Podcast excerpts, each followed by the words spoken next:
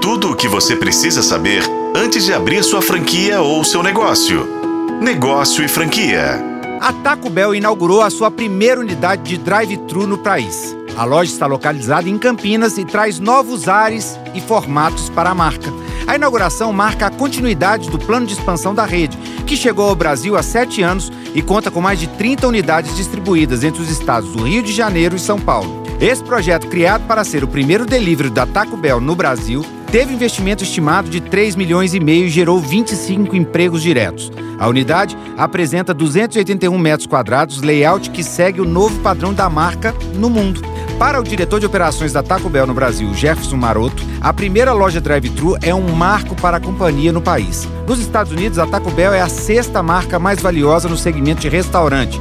De acordo com ele, seguem crescendo no Sudeste e espera repetir o sucesso do Brasil. Esse modelo traz dois mundos para a companhia: quem quiser experimentar os produtos na loja ou então aquele que pode passar no drive e seguir o seu caminho.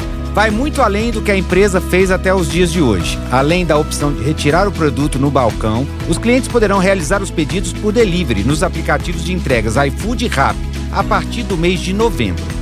Em Campinas, a Taco Bell possui lojas nos shopping centers Dom Pedro e Iguatemi. A marca nasceu em 1946 como uma barraca de cachorro-quente na Califórnia, nos Estados Unidos, com o nome de Bell's Hamburgers and Hot Dogs. Depois de observar as filas de um restaurante mexicano que ficava do outro lado da rua, Bell decidiu abrir uma barraca vendendo tacos com o nome de Tacotia. Nos anos seguintes, Bell abriu diversos restaurantes no sul da Califórnia, incluindo quatro chamados El Taco.